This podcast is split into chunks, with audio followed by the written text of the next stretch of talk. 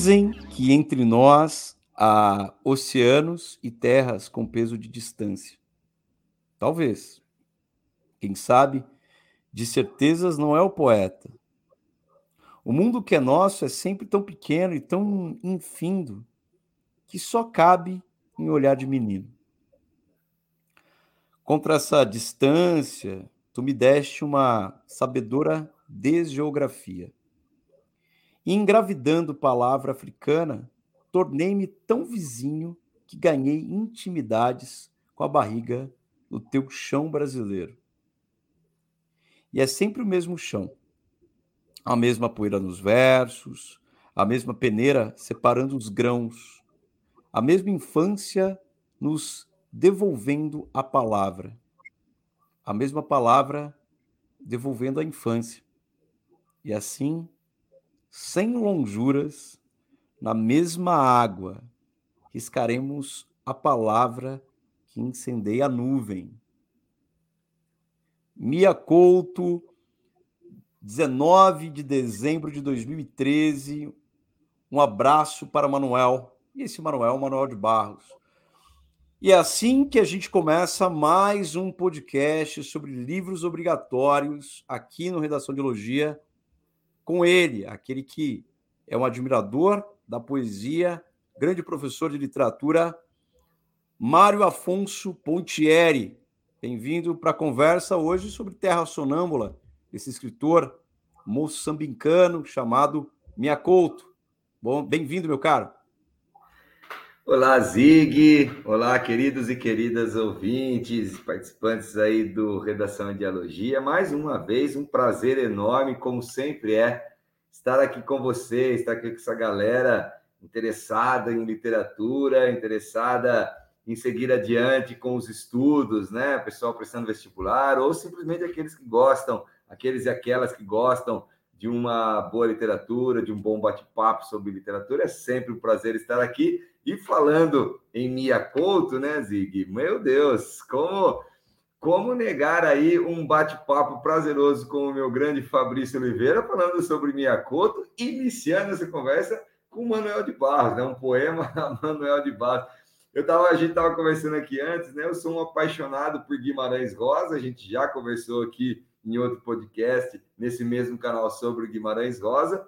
Eu sou um grande fã de Mia Couto e Manuel de Barros e a gente fecha esse circuito todo. Para mim, tá tudo muito perfeito, tá tudo muito maravilhoso, meu caro Zig. Estamos em casa, meu caro Mário Afonso. Mário, é...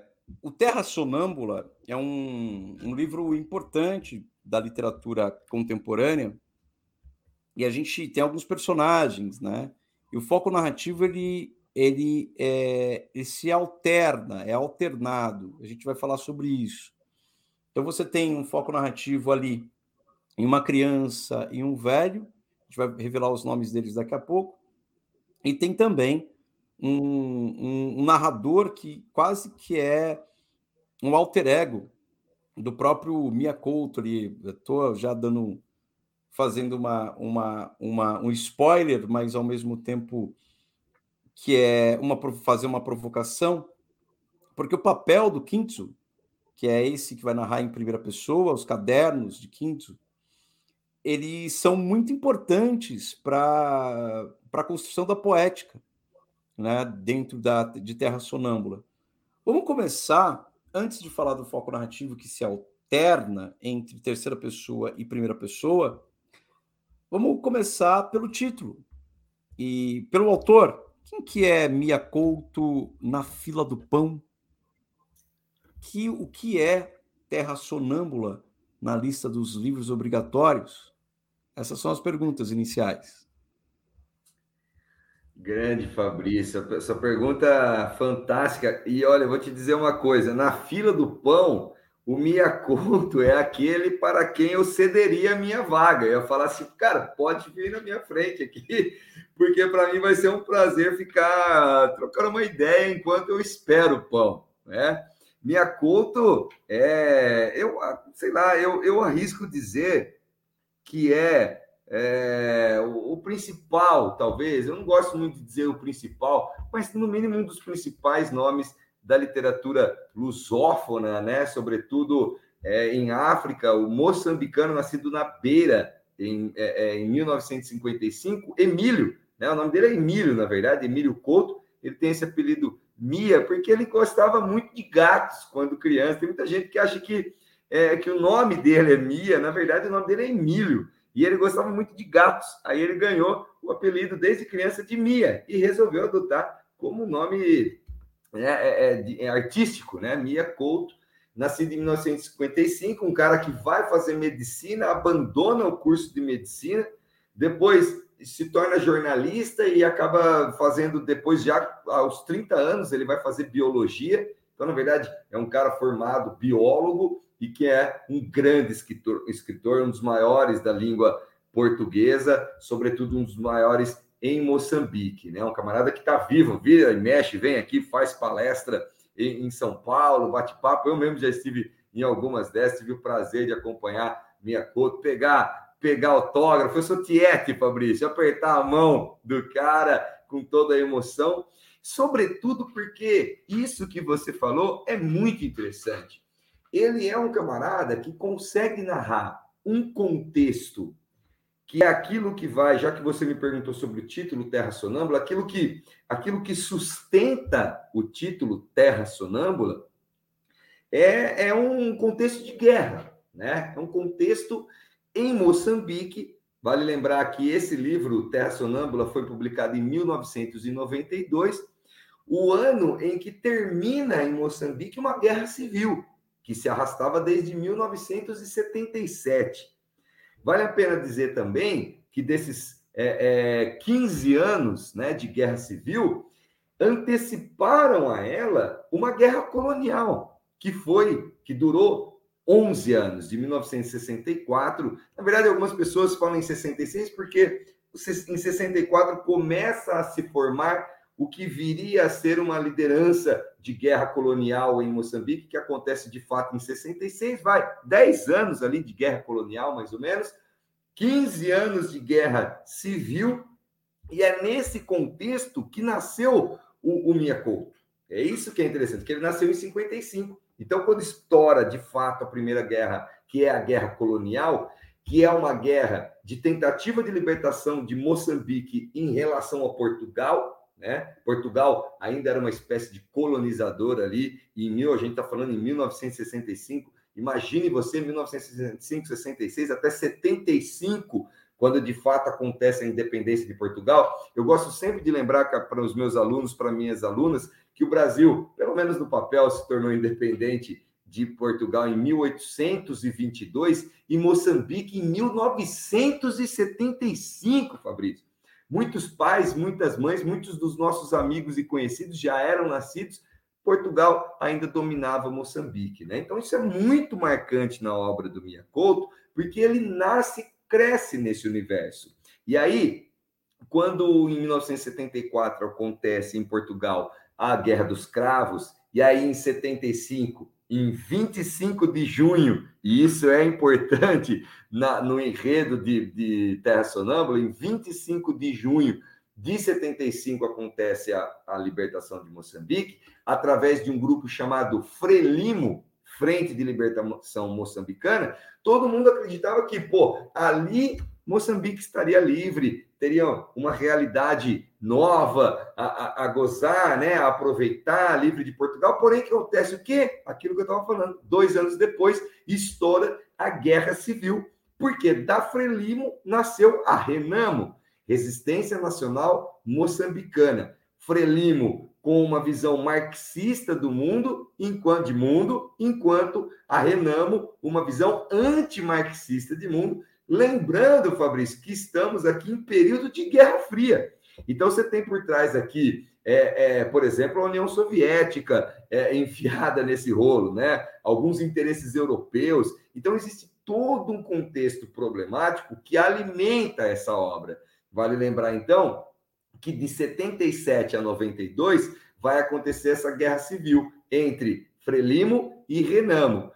Fabrício, só a guerra civil vai herdar a Moçambique um milhão de mortos e 5 milhões de refugiados. Uma guerra civil. Ela chegou a ser mais sanguinária do que a própria guerra colonial. E onde que encaixa, então, o título Terra Sonâmbulo, que é a sua pergunta? Aí eu chego no título Terra Sonâmbulo. É muito interessante você perceber que nessa obra, que tem como fundamentação básica uma, uma, um, uma, uma prática literária que é bastante comum aqui, mais aqui para até mais aqui para a América Latina, que é o realismo mágico, né? O realismo mágico que traz o insólito para o universo do real. Então, coisas que, que na realidade não, não necessariamente são, não são comuns ou que são impraticáveis, né? Esse insólito, inimaginável acontece em meio ao real. Nesse universo do, do realismo mágico, se permite a Terra sonhar. Então, a Terra, ela é sonâmbula, né? Ela, ela anda, ela muda os seus rumos durante a noite enquanto as pessoas dormem. E isso é muito interessante, porque no próprio livro tem uma passagem muito emblemática em que o Kindes, que você já citou, que é um dos personagens que a gente vai destacar, ele conversando com o fantasma do pai dele, o chipoco do pai dele, aproveitando os termos que a gente vai conversar, acredito eu ainda, sobre esses termos que ele usa no livro. O chipoco seria aí uma tradução em banto para fantasma. O Kindes conversando com o fantasma do pai dele, o pai dele fala assim: o, o por que que por que, que é, é, é, o que, que é a Terra, qual é o papel da Terra, né? E aí ele fala que a Terra anda a, a unir, a juntar os sonhos das pessoas, como se fizesse ali uma colcha de retalhos, um tecido do sonho das pessoas. E o sonho das pessoas ali, naquele contexto, é que a guerra acabasse e todo mundo vivesse em paz, né? Então, essa ideia de que a Terra é sonâmbula é que ela, ela está inquieta, ela, ela vai sonhando enquanto as pessoas dormem. Ela vai sonhando o quê, Fabrício? Um mundo de paz, um mundo de, de, de, união, um mundo que seja diferente daquele lá. Uma das frases mais emblemáticas, uma das passagens mais emblemáticas desse livro é justamente quando ele fala assim: o que faz andar a estrada é o sonho. Enquanto a gente sonhar, a estrada permanecerá viva. Então a terra é sonâmbula porque ela segue sonhando dias melhores, ela segue unindo sonhos das pessoas em busca de um futuro melhor. E é dessa forma que Mário Pontieri começa mostrando que se Miyakuto estiver na fila do pão, a conversa vai ser boa, a prosa vai ser boa. Só lembrando que Miyakuto tem os filhos dele e também ele, ele costuma passar temporadas no Brasil e filhos morando na, na, na, região da Vila Madalena, aqui na cidade de São Paulo. Só uma dica para você, meu caro. Então é fácil encontrar ele na fila do pão, né? É, é, é, mais real, é mais real do que a gente imagina. É, alguns pontos são importantes e fundamentais aí. Então, a, o livro foi publicado em 1992, data fundamental aí, né? 92 é o ano que termina, como você bem disse, a guerra civil, a sangrenta guerra civil. É, isso mostra que o livro foi escrito durante a guerra civil. Não é? É, ele, como biólogo, como estudante de medicina anteriormente, depois jornalista, biólogo, agora escritor, ele é formado em biologia, né? é um biólogo até renomado, e, e escritor, ganhou, acho que só tem dois escritores ganharem é, o, o, prêmio, o Nobel da Literatura na América, que é o João Cabral de Melo Neto e, e o Mia Couto. Né? No caso dessa guerra civil, sangrenta guerra civil, como que os personagens vivem, é, porque são personagens que vivem, tem, é, tem dois personagens importantes aí, que é desse foco narrativo da que começa a história, vai falar de um menino e um, e um velho, né? Que andam juntos. Eles são parentes, eles não são parentes, como eles se uniram. Quem é o Muindinga e o Tuahir? Quem são esses personagens? É, eu ia falar de novo na fila do pão, né? Mas quem são esses personagens dentro de Terra Sonâmbula? Ô, Fabrício. No, conte esse... no contexto, perdão, no contexto dessa guerra civil e no contexto do livro. Acho que isso certo. faltou complemento. Não, tudo bem, certo. É, é o seguinte: é, o livro, como, como eu ia dizendo, dentro desse. E, e é inevitável que a gente pense na construção de todo o enredo.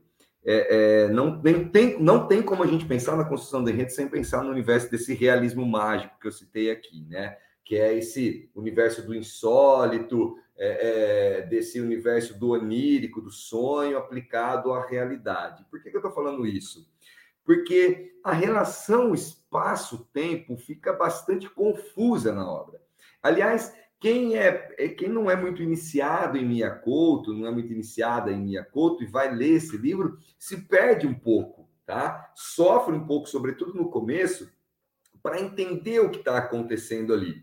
Então, que que vai, qual que é o grande lance? Nesse primeiro, quando você destaca aí que existem duas, duas narrativas, na verdade, dentro de um mesmo livro, você já citou o Kinzo lá e agora o Mundinga aqui, a gente constrói justamente duas narrativas que acontecem paralelas, tá? Dentro do livro, mas que se cruzam ao longo da história. Então, acaba ficando bastante confuso. Somado a isso, a primeira das histórias, que é narrada em terceira pessoa, ou seja, um livro, trata-se de um livro polifônico, um livro polifônico, tem várias vozes aqui, no caso duas, né? Você tem um primeiro narrador em, em terceira pessoa, onisciente, que vai acompanhando a história do menino Mundinga, acompanhado do Tuahir.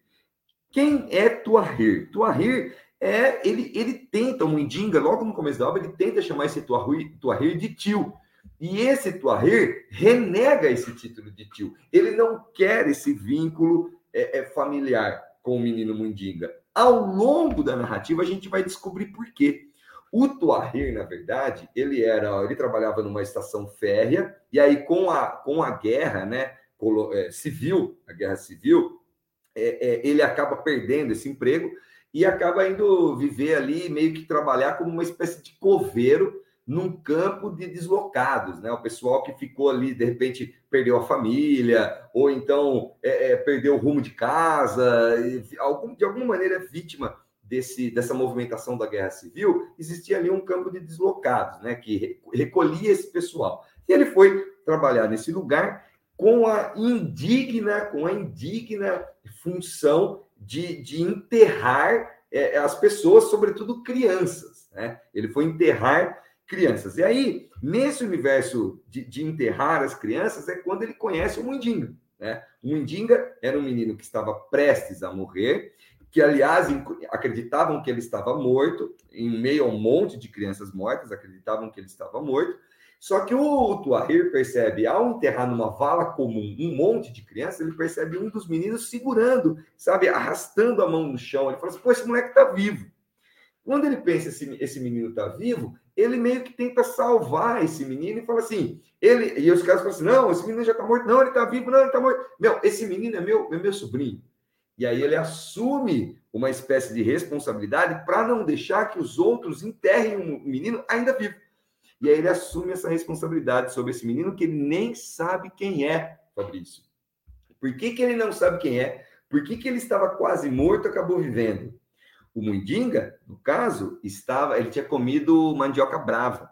No, aqui no interior de São Paulo, é, onde eu estou nesse momento, é muito comum se falar em mandioca brava. Quem conhece um pouco desse universo da roça, sabe que mandioca brava ela é igualzinha a mandioca que a gente consome, só que ela é venenosa, né? Até tem gente que consome a mandioca brava, mas tem todo um tratamento para tirar esse veneno dela. E no desespero da fome, em, em, função da guerra, essas crianças comeram mandioca brava num campo é, é, isolado e acabaram morrendo, e o único que sobreviveu foi o Mendinga, e o Tuahir assume essa, essa função de cuidar desse menino. Então, quando você me pergunta qual a relação de, desses dois no universo do contexto de guerra, aí a gente já tem uma marca importante. Esse menino, ele estava morrendo de fome, abandonado, num campo de deslocados, ele é encontrado, prestes a ser enterrado, quase vivo, em função do quê? Dos ecos da guerra. Fabrício, eu quero chamar a sua atenção e a de todo mundo que está nos ouvindo agora para um fator fundamental em Mia Couto. O Mia Couto, ele consegue trazer, para quem leu ou vai ler esse livro, vai perceber que ele consegue trazer uma sensibilidade poética única dentro de uma narrativa que trata de um contexto de guerra. Como que ele consegue fazer isso? Como é possível fazer isso? No livro você vai perceber, Fabrício, por exemplo, que você conhece os ecos da guerra. Ele apresenta para você o buraco de bala na parede, mas não o tiro. Ele apresenta para você um menino com fome, mas não as pessoas que, que, não a guerra causando a fome. Ou seja, ele apresenta o, o, os ecos da guerra, aquilo que a guerra causa. E em função daquilo que a guerra causa, ele consegue trazer para nós reflexões muito mais próprias da existência ou da sobrevivência do que necessariamente valorizar ou vangloriar os elementos de guerra. Isso, para mim, é, é, sensacional. Então, ele não é um livro, olha que interessante, ele é um livro contextualizado numa guerra civil, né, moçambicana, mas ele não trata a guerra, ele não traz aquele elemento é, é, da ação, da aventura, de um. Até mesmo que você vai encontrar, por exemplo, em um Pepe Tela, o Pepe Tela, que é um autor similar, entre aspas, porque ele está em Angola, e Angola também passa nesse mesmo período por uma mesma realidade de luta é, é, contra o colonizador português, depois uma luta numa guerra civil. É muito interessante que o livro anterior na lista, que é o, o, o Mayombe, ele traz essa, esse universo em, em, em Angola, através do, do autor Pepe Tela. Mas lá você tem a ação da guerra, toda a movimentação em função. Aqui não. Esse livro é poético você vê os efeitos da guerra, os ecos da guerra, o sofrimento causado pela guerra, a crise existencial de, de viver numa guerra, mas não a bala, não o tiro, não a guerra em si. E aí ele se faz poético. Esse menino Mundinga, que aparece narrado por um narrador em terceira pessoa, vai acabar encontrando, junto com o Tuahir, um machimbombo, um ônibus queimado. E eles vão se, se, se esconder ali nesse Vão fazer desse machimbombo, desse ônibus, machimbombo é um termo em banto para ônibus, eles vão se esconder ali com uma frase sábia do velho Tuahir. Ele diz assim, Fabrício, é, porque quando eles chegam lá, tem, o ônibus está queimado e tem um monte de gente morta lá dentro, tem um monte de mortos lá dentro, é, é, queimados, né? E aí o, o menino Mundinga ele diz assim: é, não, não vou ficar aí, porque, meu Deus, tá cheio de, de fantasma, eu tenho medo, não sei o que. Aí o velho Tuahir, sábio Tuahir, diz assim: é, é, machimbombo que já queimou não volta a arder. O que, que ele está querendo dizer? Nesse universo de guerra civil, que a gente não sabe quem que é o inimigo, quem que é o amigo, porque guerra civil, né, Fabrício? Não é uma questão de um país contra o outro. Sempre são pessoas, são civis em guerra. Você não sabe quem que é seu amigo, quem que é o seu inimigo. Nesse caso deles, que são deslocados, que eles não têm nenhum lado nem outro, se alojar dentro de um ônibus queimado significa proteção. Por quê? Porque os guerrilheiros vão passar por ali e vão falar: bom, esse aqui já queimou, não tem o que a gente fazer aqui. Olha que sábio que é esse, esse Tuahir, esse velho Tuahir.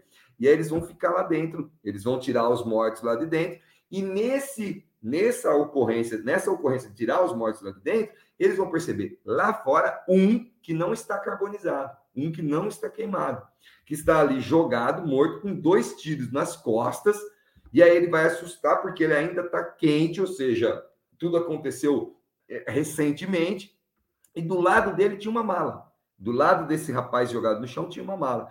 O, Tuar, o, o Mundinga pega esse essa mala, leva para dentro desse machimbombo e ali a história vai acontecer de fato. Por quê? Porque nessa mala tinha um caderno, que aí sim, esse caderno apresenta esse camaradinho que você citou antes aí, que é o Kinzo, porque esse caderno é o diário do Kinzo. É aí que entra o segundo narrador da história, um narrador em primeira pessoa, mostrando esse diário. Então, qual é o impacto da guerra na vida desse Tuahir e desse Mundinho? É total, né? É um menino que está com, com, com uma, uma amnésia, ele não lembra de nada, provavelmente efeito de ele ter comido lá a mandioca brava, ele não lembra da família dele, de onde ele veio, e esse Tuahir passa a, a cuidar desse menino e passa a andar diariamente em busca de encontrar alguma resposta sobre ele para descobrir quem que é esse menino. Então você tem o, eco da guerra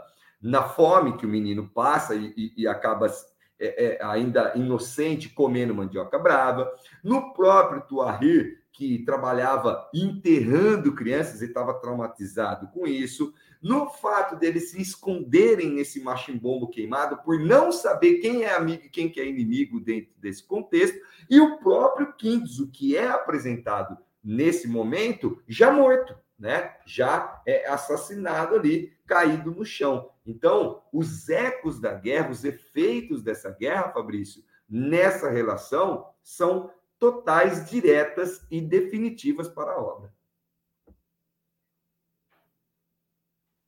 Essa construção é muito interessante, né? Essa coisa dos ecos da guerra, como que a escolha estética, narrativa de Mia Couto é, faz a diferença.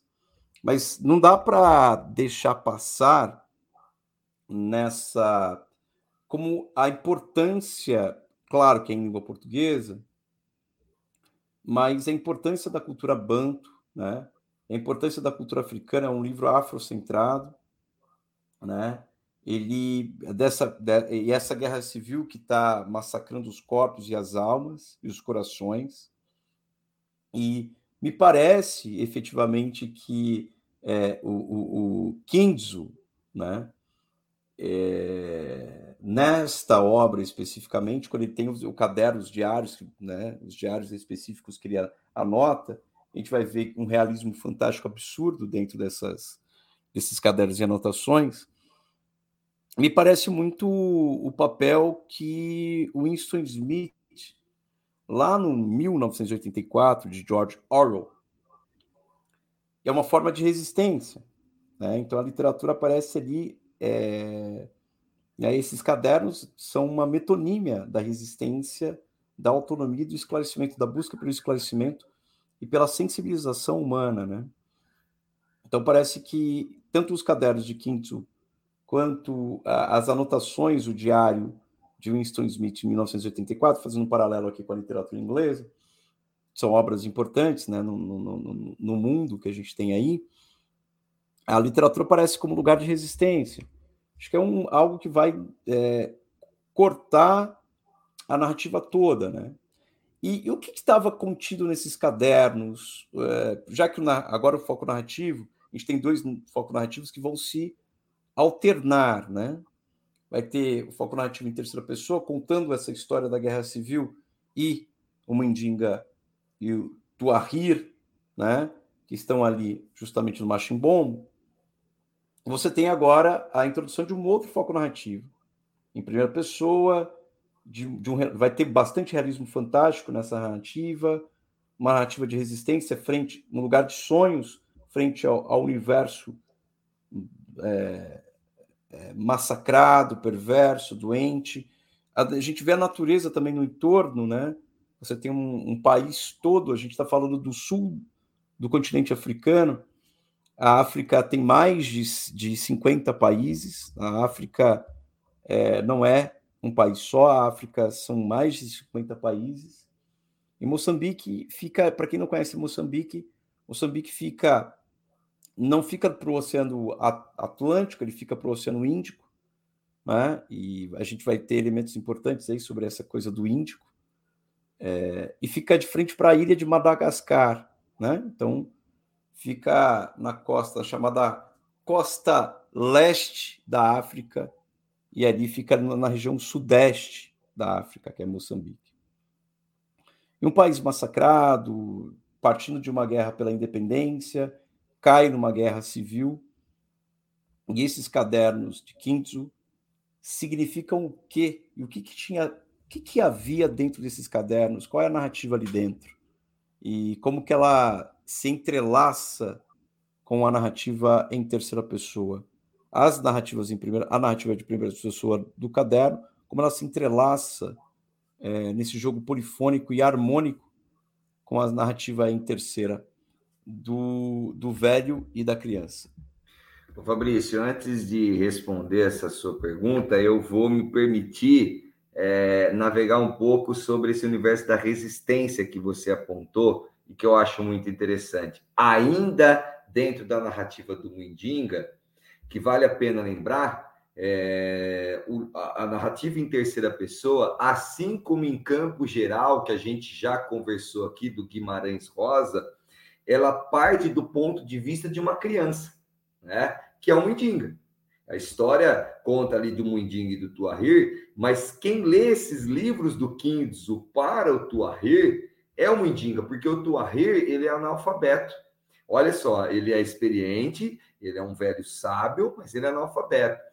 Enquanto que o Mundinga, apesar de jovem, apesar de novo, de uma criança ainda, que sequer sabe o nome, o nome próprio, né? Que ele está com amnésia ali. Quem dá esse nome Mundinga para ele, na verdade, é o Toahir, né? Ele inventa esse nome.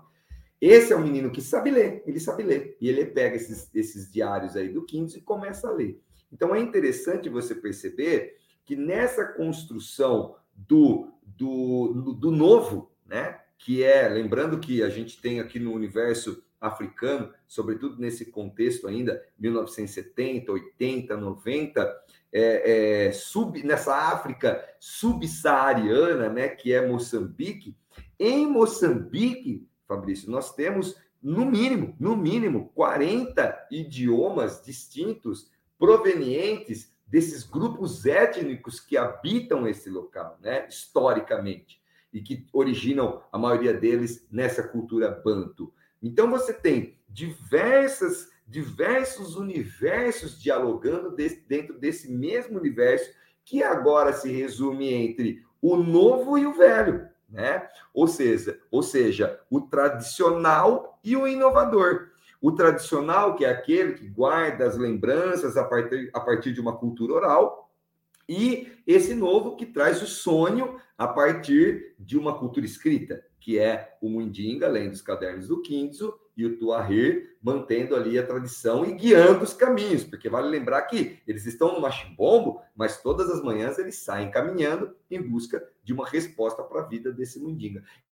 Interessante que é um universo desses desses conflitos que acabam se tornando consonantes em busca de um mesmo de um mesmo objetivo né? Que é a resolução daqueles problemas em que eles se encontram ali. É aí que habita a resistência em Miyakoto. Que é o quê? É você conseguir fazer conviver o novo e o velho dentro desse universo desconstruído pela guerra, pelo ódio, pela intolerância. Olha que interessante que é você pensar. E aí, numa dessas andanças, Fabrício, eu queria chamar a atenção que além dessa questão que já é chamada, para quem está prestando FUVEST, sobretudo aí nesse universo das intertextualidades, que já é chamada a atenção lá em Guimarães Rosa, a, a, reconstrução do mundo através do olhar de uma criança, lá com o Miguelim em Campo Geral e aqui com o Indinga, né? junto com o Tuahir nesse, nessa narrativa. E vale lembrar que ele vai contar a história aqui do Kinzo, que é esse segunda, esse, esse segundo enredo aí que se constrói no livro. É um jovem também, o Kinzo. É um jovem também. Então, esse olhar jovem para a reconstrução. E numa dessas andanças, ele encontra, o Mundinga e o Tuarre encontram a única criança que eles cruzam nessa, nessa, nessa andança. Isso é muito legal, porque eles encontram muitas pessoas velhas, mas apenas um jovem, que é o menino pastor. Essa passagem é poética, linda, maravilhosa. O Mundinga, emocionado de finalmente encontrar uma, uma pessoa, uma criança, né? Ele vai conversar com esse menino pastor e esse menino pastor ele começa a contar uma história para ele, assim, aleatoriamente ele começa a contar uma história de uma e aí vem a, a questão da, da né, o Fabrício da, da, da tradição é, é, oral, né, de contar histórias, causos, né, que que você encontra muito em Guimarães Rosa também, e agora você encontra em Miyakoto, lembrando que o Miyakoto já deixou declarado que ele é um grande fã de Guimarães Rosa, ele se inspira muito em Guimarães Rosa. E aí o menino, na história lá, o menino, o menino pastor, ele conta para o Mundinga uma história de, uma, de, um, de um boi que se apaixonou por uma garça. inicialmente você fala, pô, qual é, qual é a relação de uma coisa com a outra, né? Cara, e aí vem a, a, beleza do realismo mágico em Mia Couto, né? Que ele fala que a garça e o boi não, não tinha como, né? Porque, meu, é uma garça e um boi, ou seja, universos muito distintos, não tinha como eles viverem aquele amor, mas eles estavam apaixonados. E o que, que aconteceu? Quando a garça voou, porque não. E isso é o menino pastor contando para o Mundinga. Quando a garça voou, porque não tinha o que fazer ali, não tinha como ele se, ela se relacionar com aquele boi, ela voou. E o boi ficou olhando ela voar, sofrendo, é, e começou a berrar, começou a berrar de sofrimento. Mas berrou tanto, mas berrou tanto, mas berrou tanto que explodiu. E quando ele explodiu, de dentro dele, Fabrício, saiu o quê? Uma garça. Saiu uma garça que pôde voar com essa outra garça e viver esse amor. É lógico que a gente está dentro aqui de uma leitura eh, fantástica, né? De um realismo mágico insólito. Mas qual é a mensagem? E para entender minha couto, você tem que entender o simbolismo que ele traz. Que é o quê? Fabrício, a possibilidade da transformação, do metamorfosear-se em prol do amor. Quando você me pergunta sobre a resistência, a resistência da guerra se apresenta na forma da, da juventude e do amor. Olha que interessante. Da possibilidade de você se transformar a partir do amor. Assim como um boi se transformou em uma garça em função do amor. E aí você vai e dá o pulo para a segunda narrativa, que é a do Kinzo, que eu estava falando para você, que ele vai ler, o Mundinga vai ler a história do Kinzo, né? E, e, que é um diário, é um diário, e tudo acontece nessa história porque o, o Kinzo estava na casa dele, aí é um diário, né? Ele está contando que o sonho dele era se tornar um Naparama.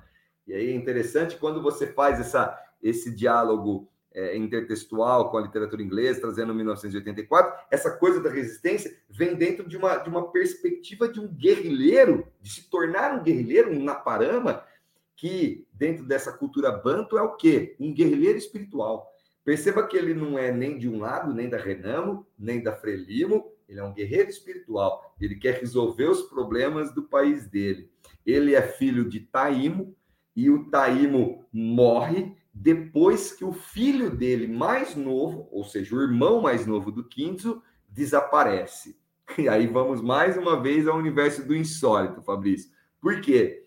O irmão mais novo do Quinto, filho do Taímo, que depois que desapareceu, deixou o Taimo louco, esse, esse cara vai acabar morrendo, é ele, quando ele nasceu, o Taimo, que tinha ali uns ares de, de, de, de vidente, né? ele conseguia prever o futuro e tal, ele era um, um sábio ali da região, ele previu que esse menino era o símbolo da libertação de Moçambique. Mas isso a gente está falando ainda em relação à, à, guerra colonial. Tanto é que ele dá o nome do menino de 25 de junho. Olha que interessante, ele vai acabar conhecer, sendo conhecido no livro como Junito. E aí, como eu falei lá na introdução dessa, desse bate-papo nosso, a independência de Moçambique acontece em, mil, em, em 25 de junho de 1975. Então, Miyakoto brinca com isso em 1992, né?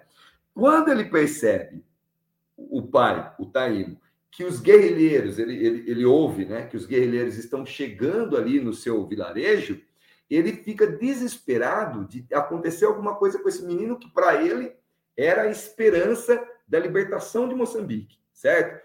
O que, que ele faz? Ele fala para a mãe, para a esposa dele, colocar o menino junto com as galinhas. e esse Junito vai acabar ficando tanto tempo lá com as galinhas que ele vai virar uma galinha. Esse menino vai acabar se tornando uma galinha. Isso é uma parte muito interessante. E aí vem um, um, um lance muito interessante que a mãe ela vai toda noite lá conversar com o Junito para né, confortar o menino. E aí tem um dia que o menino responde assim, Fabrício, ó, có. Hora que ele responde com có, a mãe percebe, meu Deus, o moleque virou uma galinha. E o que, que vai acontecer? Bem nesse momento que esse moleque virou uma galinha, chegam os guerrilheiros e o menino simplesmente desaparece. E onde estava o Quíndizo, que é o irmão, nesse, nesse contexto? ele estava lá no vilarejo. Olha que interessante. Quando ele chega, o menino já sumiu. Ele estava lá no vilarejo conversando. Eu vou chegar num outro ponto que você citou aí, muito importante, com um cara que quase que figurou dentro da frieza do pai, que sempre vivia bêbado, o Taim. O Kindzo arrumou um, um amigo que era quase um pai para ele, que é o Surendra. Esse Surendra é um mercador indiano. E aí, ele, numa das conversas mais importantes, um dos diálogos mais importantes do livro, o Kinzo aprende basicamente sobre o que é o sentido da humanidade pelos olhos de Surendra. Por quê? Porque o Surendra é indiano e sofre um preconceito violento, uma xenofobia violenta ali em Moçambique. Olha que interessante. E aí eles começam a discutir e ele e aí o Surendra solta: "Eu não gosto de pretos". Aí o Kinzo se morde, né? Porque ele é moçambicano, e fala assim: "Como assim você não gosta de preto, rapaz? Você gosta de quem então? Dos brancos?" E aí o Surendra responde: "Menos ainda".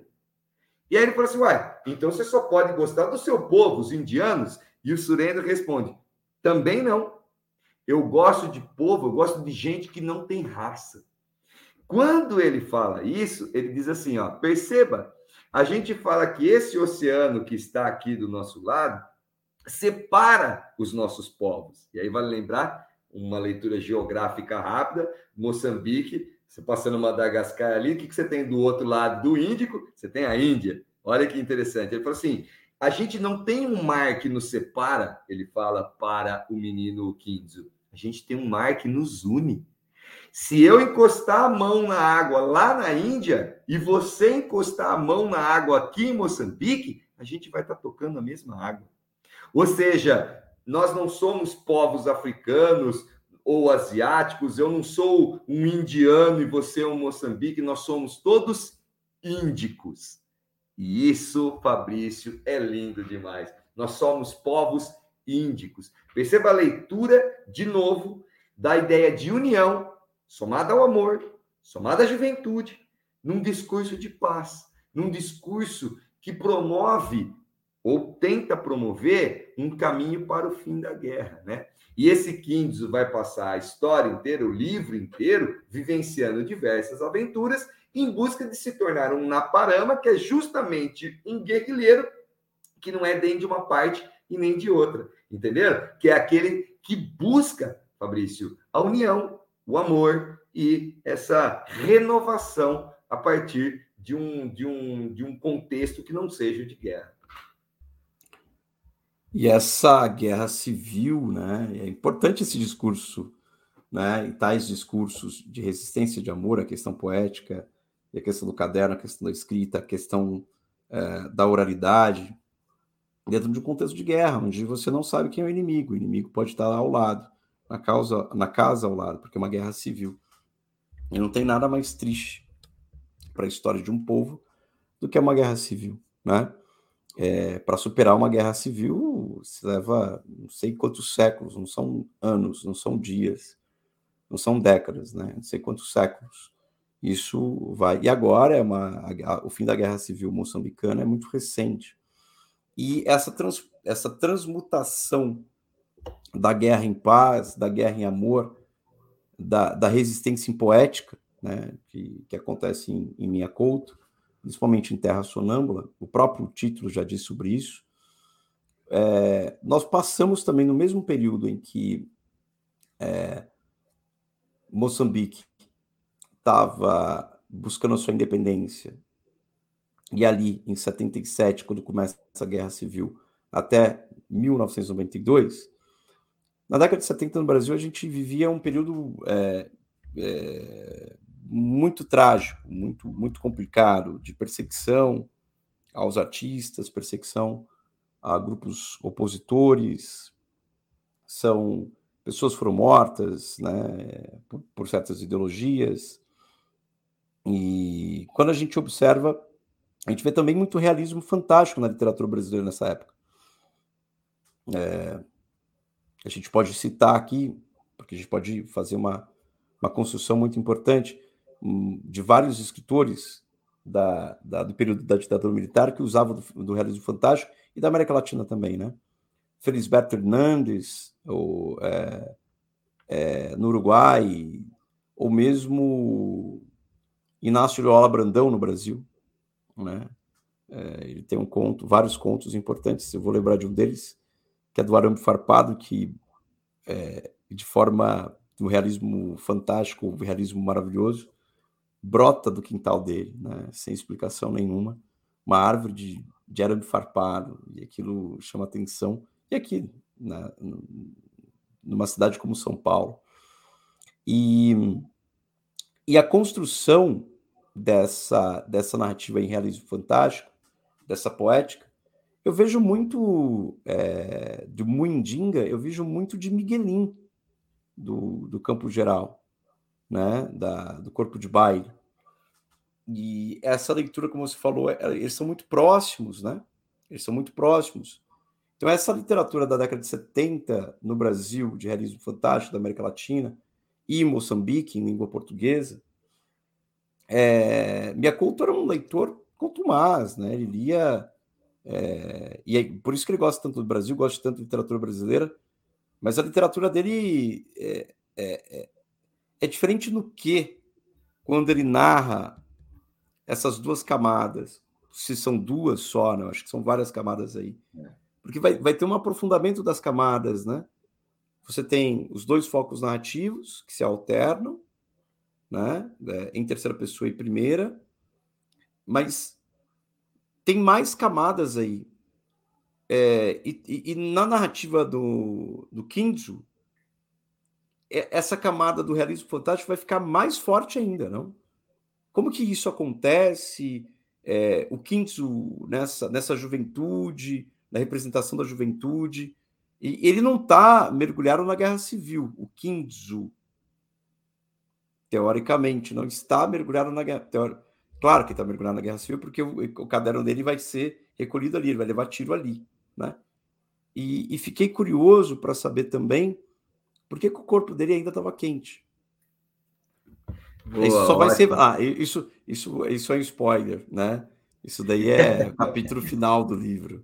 Né? Não, mas... mas, mas tem, tem, tem essas construções. Como que esse realismo fantástico é, parece que ele fica mais forte, né? ele vai ficar mais aprofundado com, quando, no meio da guerra civil ali, o Mundinga começa a se interessar demais pela narrativa do Kinzo e o modo do Kinzo de escrever, que é de um realismo fantástico muito interessante, né? Tem algumas mitologias que vão aparecer. Fala pra gente. Ah, legal demais, Fabrício. É, eu acho que a sua pergunta mostra exatamente o que é a construção do enredo como um todo, né?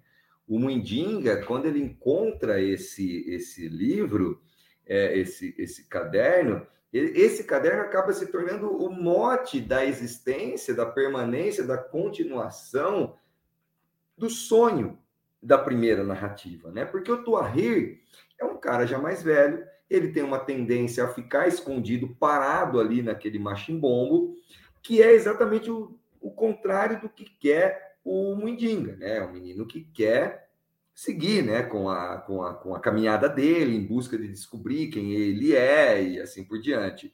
E o, o Torre quer ficar parado. E aí, a partir da, da leitura que ele faz para o próprio Tuahir dos livros do Kinzo, que vão contando uma história de busca, de aventura, o Tuahir também se permite a continuar buscando e sonhando.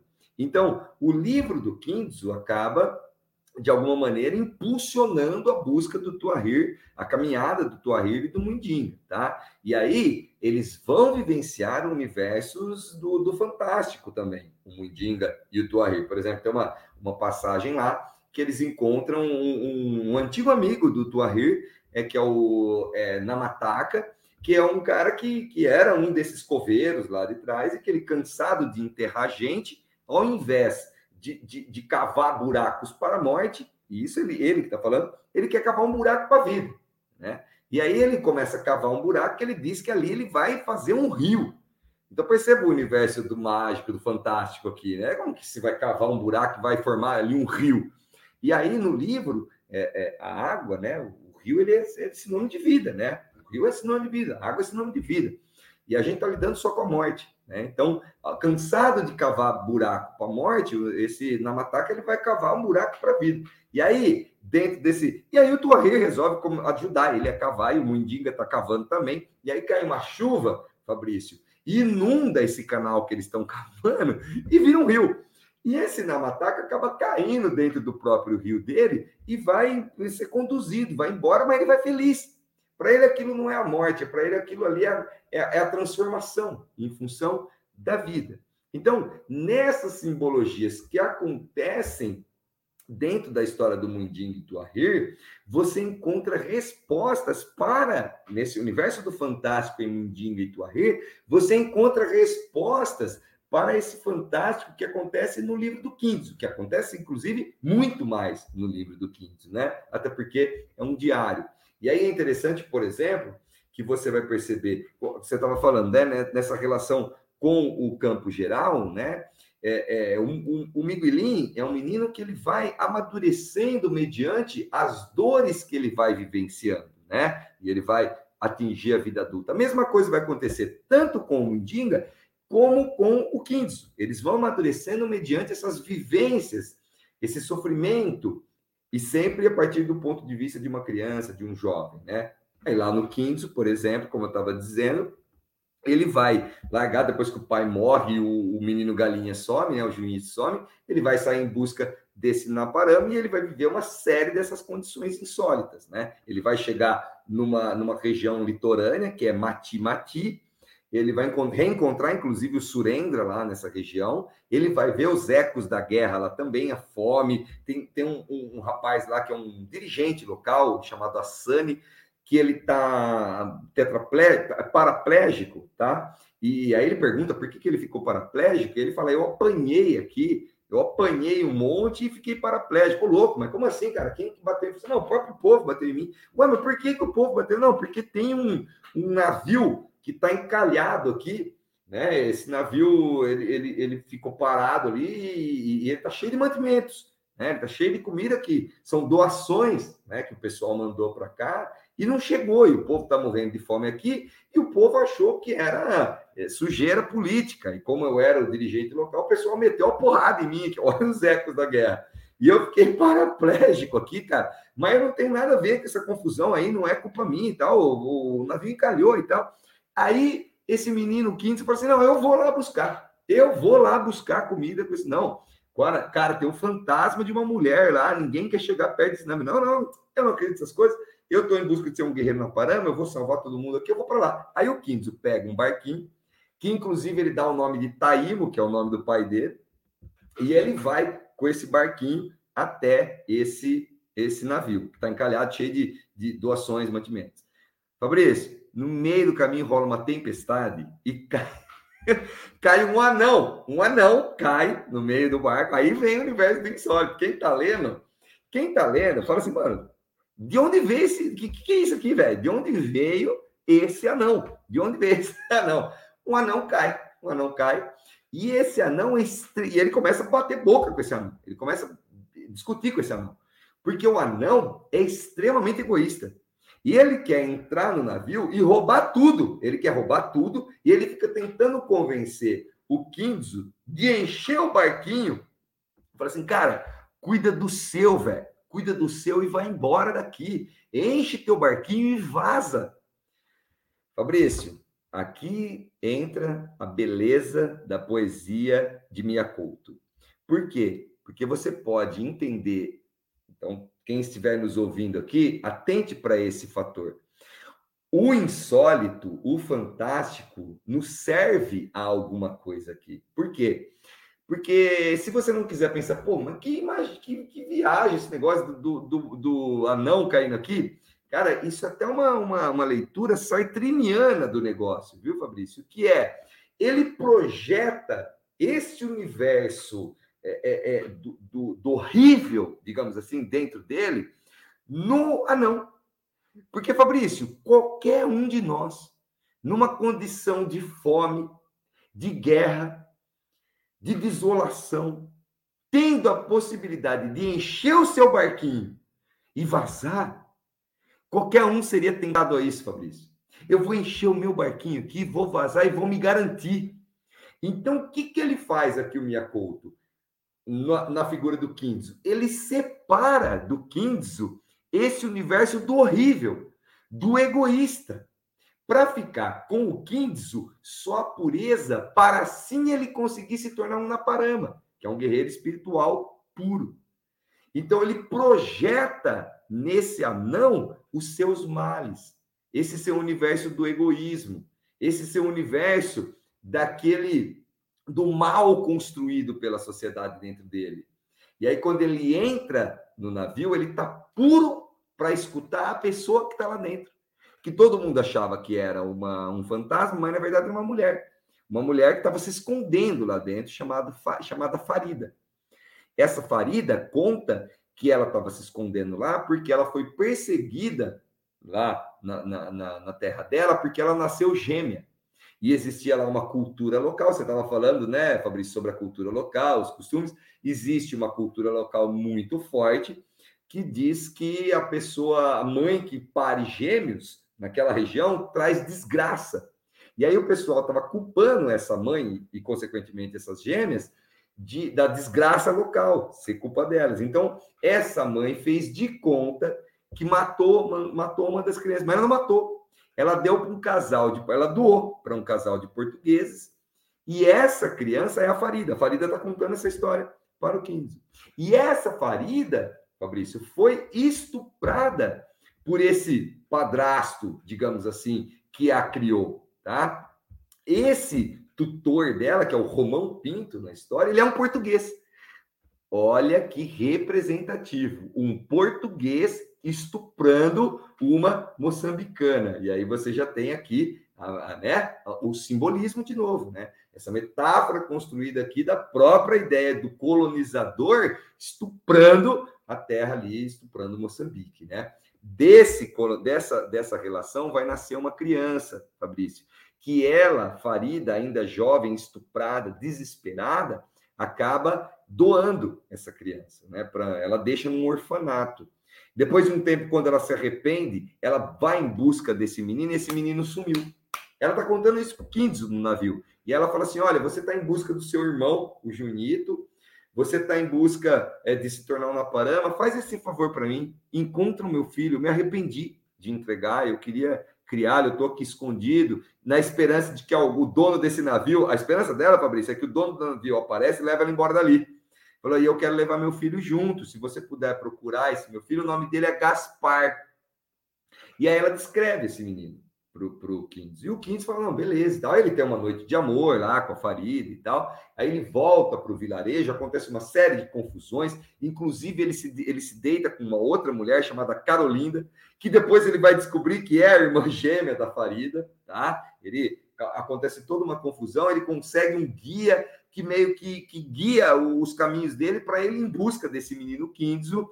E no meio dessa busca, que ele que ele, que ele vai, essa empreitada que ele vai, se, a que ele vai se dedicar, ele encontra o menino galinha, o Junito, o irmão dele. E o Junito, nesse momento, Fabrício, ele estava voltando a ser ser humano.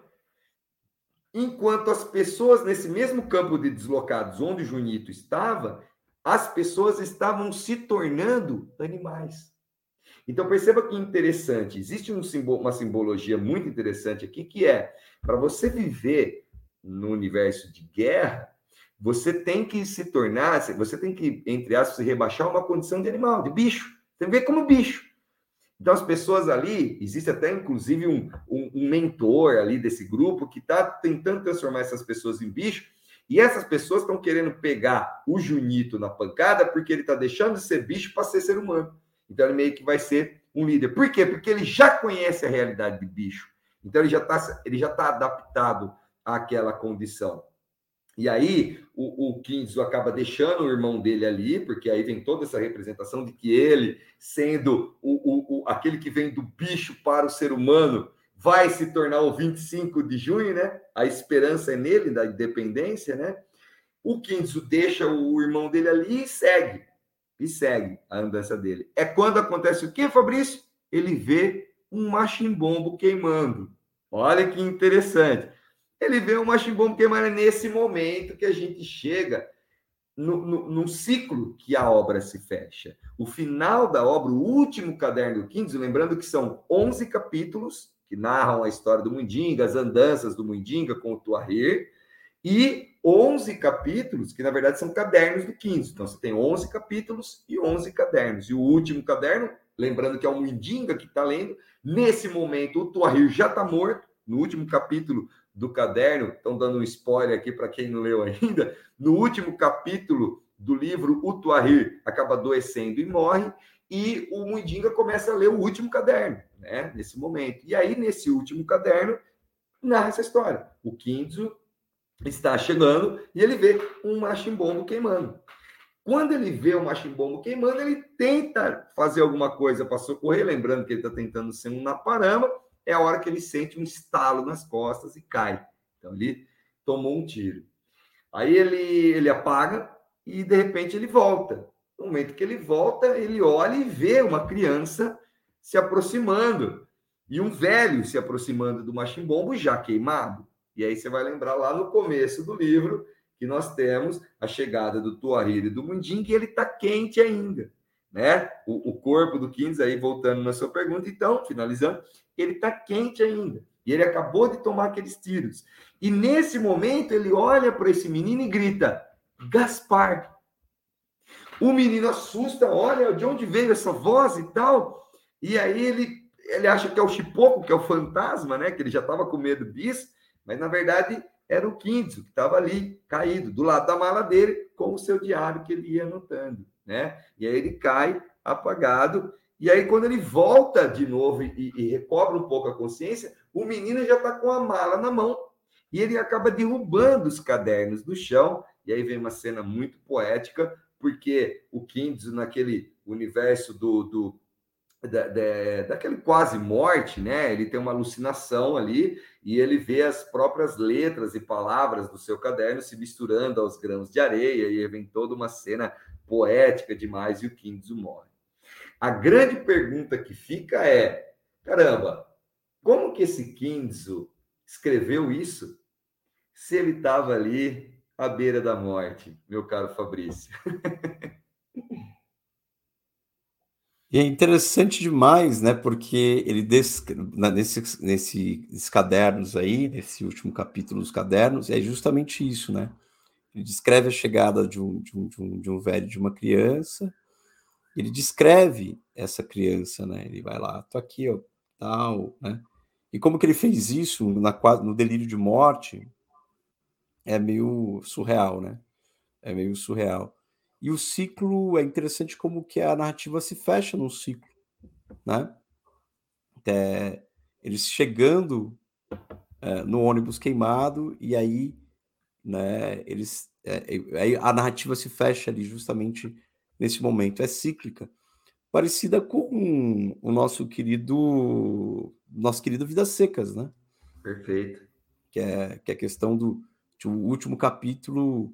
É, é, é eu lembro, não vou lembrar o nome dos últimos, do último capítulo, mas é a fuga. É, o primeiro é mudança e a, o último é a fuga. A fuga, exatamente. É que, que é essa coisa cíclica é. né, dos retirantes aqui em relação à seca no Brasil, no Nordeste brasileiro.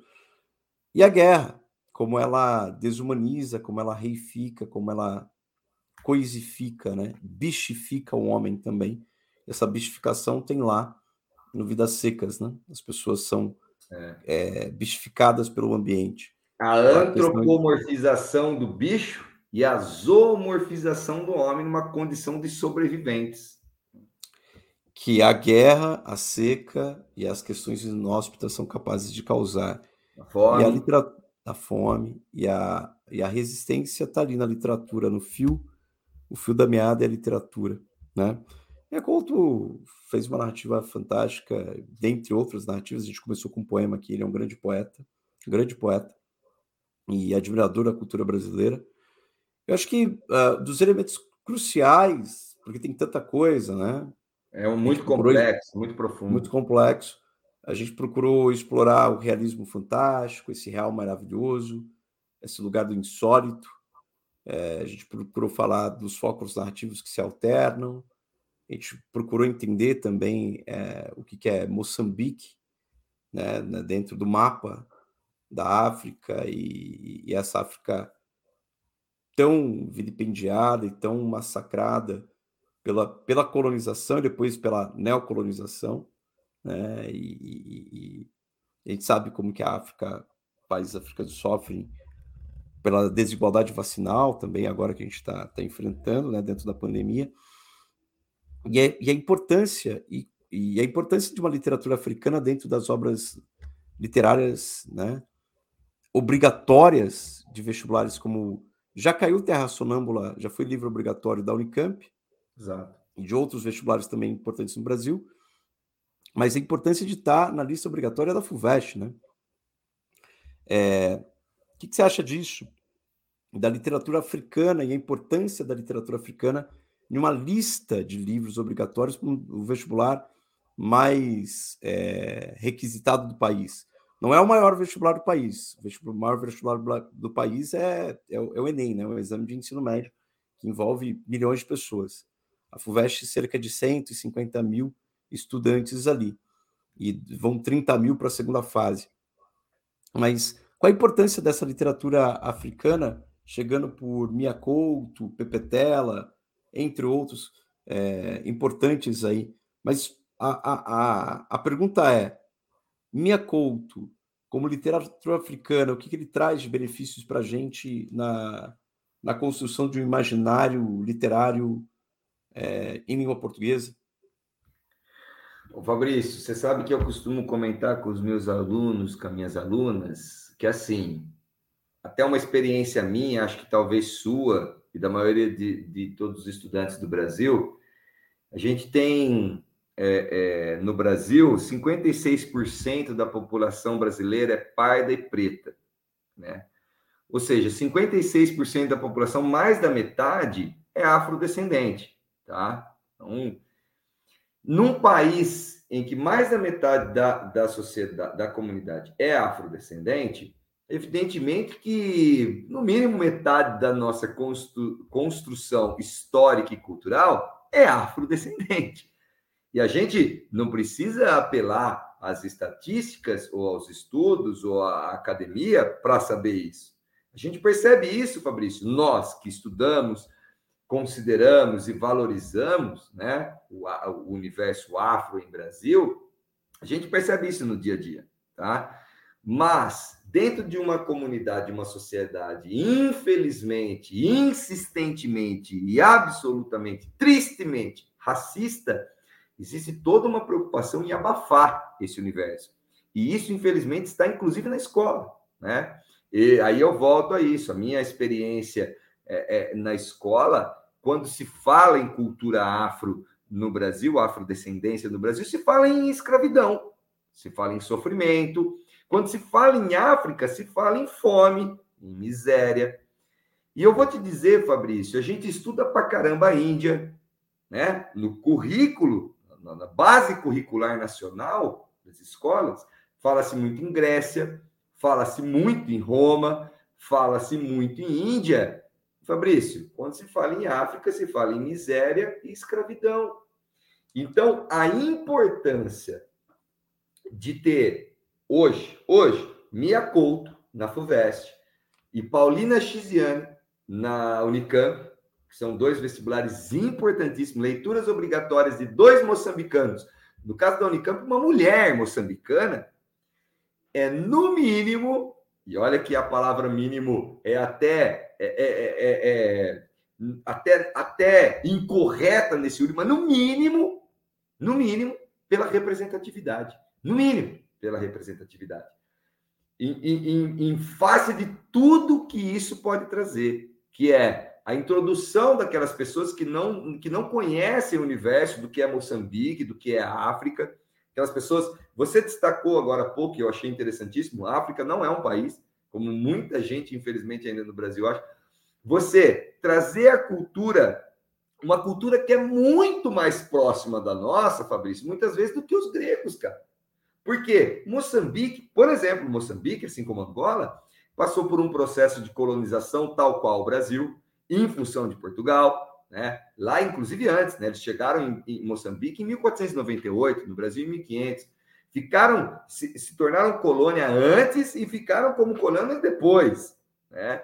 É um país lusófono, é um país que tem diferenças étnicas, como o Brasil, que tem elementos de miscigenação, como o Brasil, muito, muito, muito, muito, muito importantes e muito é, é, é, escancarados, como o Brasil, muito pontuais também, como o Brasil. Um país que também tem dificuldades e heranças e sofrimentos em função dessa colonização. Né? Então, assim, Moçambique está para o Brasil numa relação muito próxima. E até hoje, Fabrício, o que, que a gente viu de Moçambique na escola, cara? Sabe? É um país lusófono, um país irmão em sofrimento, é um país em, irmão em língua, em sofrimento, em cultura, tá? É um país de Moçambique e Angola vieram, veio o maior número de escravos para o Brasil. Então perceba quanto de cultura veio de lá para cá. Então é muito importante que você tenha um Miyakoto, uma Paulina Chiziane, um Pepetela, que seja, entre outros, como um Agualusa que começa a aparecer por aqui também, né?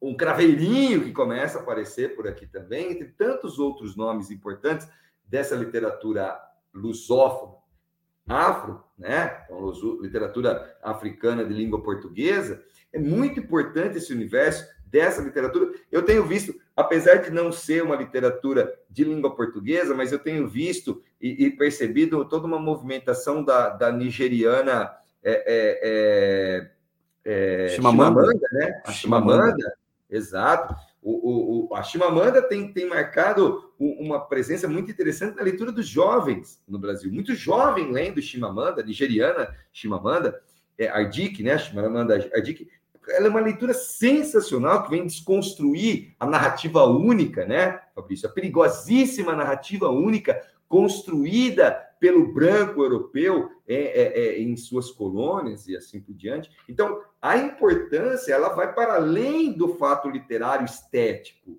ela vai dentro de uma construção histórica.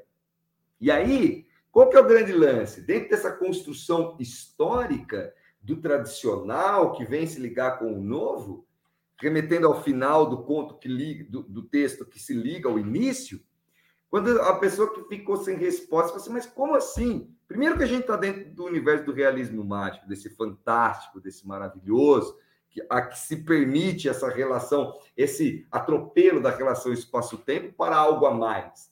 Primeiro que que o Kingsley pode ter escrito esse livro dentro desse universo do realismo mágico que se permite. Mas, Fabrício, se você não quiser pensar pelo lado do, do fantástico, você pode lembrar simplesmente que o Mundinga, ele lê para o, o Tuahir. O Tuahir é um velho sábio, porém analfabeto. Quando um velho analfabeto olha para o texto, ele só vê palavras. Ele não sabe o que está escrito ali. Fabrício, numa dessa, esse final do livro explica muita coisa. Que é o quê? Pode ser que essa história tenha sido toda construída pelo Mundinga. Porque, na verdade, o Mundinga está lendo, mas ninguém sabe se é verdade aquilo que ele está lendo ali. Então, perceba que a grande possibilidade é por que, que o Kinsu conseguiu narrar a morte dele ali? Porque, de repente, era só o Mundinga construindo uma narrativa toda para dar um sentido para a vida dele, cara. Então, quando ele constrói o, o, o, o discurso do Kinso, construindo, buscando, ele dá uma, uma família para ele. A mãe dele é a Farida, ele é o Gaspar, ele tem família, ele tem raízes, ele tem. Perceba que a partir da literatura, ele constrói raízes. Perceba que a partir desse universo do caos, que de repente é o caos que ele está contando, ninguém sabe, o Tuareg que está ouvindo, ele é analfabeto ele está contando um caos, ele está unindo o tradicional a esse atual. Então ele pega, ele conta uma história que não necessariamente é a verdadeira que ele está lendo ali, porque a gente não sabe, e ele constrói uma identidade para ele. Então, numa dessa, a gente pode pensar que está se construindo no sonho de uma criança uma identidade pátria, né? No sonho, no sonho de uma criança uma identidade pátria. Então, de repente, essa história toda contada não era verdade nenhuma, era o Mundinga construindo uma história ali para o Tuahir continuar sonhando, continuar buscando, e ele ir buscando junto, e assim ele construiu uma história para ele. Então perceba como esse final, que para mim é fantástico, mostra que não era possível o Kinzo estar tá escrevendo aquilo ali, porque ele estava morrendo, mas sim o Mundinga criando uma história para dar um sentido para a vida dele.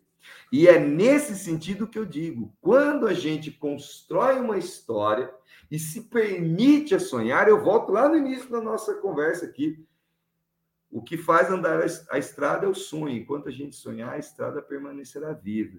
Então, sonhar com um, um, um Brasil que, que respeita o universo afro que aqui habita é re reconstruir a nossa história a partir do, do respeito, da tolerância, da empatia e de uma realidade que foi contada dentro de uma narrativa única que deve ser desconstruída em algum momento. Descolonizando pensamentos, descolonizando emoções, né? Como diria Eduardo Galeano, poeta, escritor uruguaio, falando dessas epistemologias do Sul, né? Ele vai dizer que o que é utopia? A utopia é como o horizonte, é como o sol no horizonte. Você vai lá, anda dois passos para tocar esse sol. Você estende a mão e o sol anda dois passos. Você vai dar mais dois passos em direção ao sol, estendendo a mão para tocar o sol. Ele vai lá e anda outra vez dois passos. Então, para que, que serve a utopia? Para que a gente caminhe.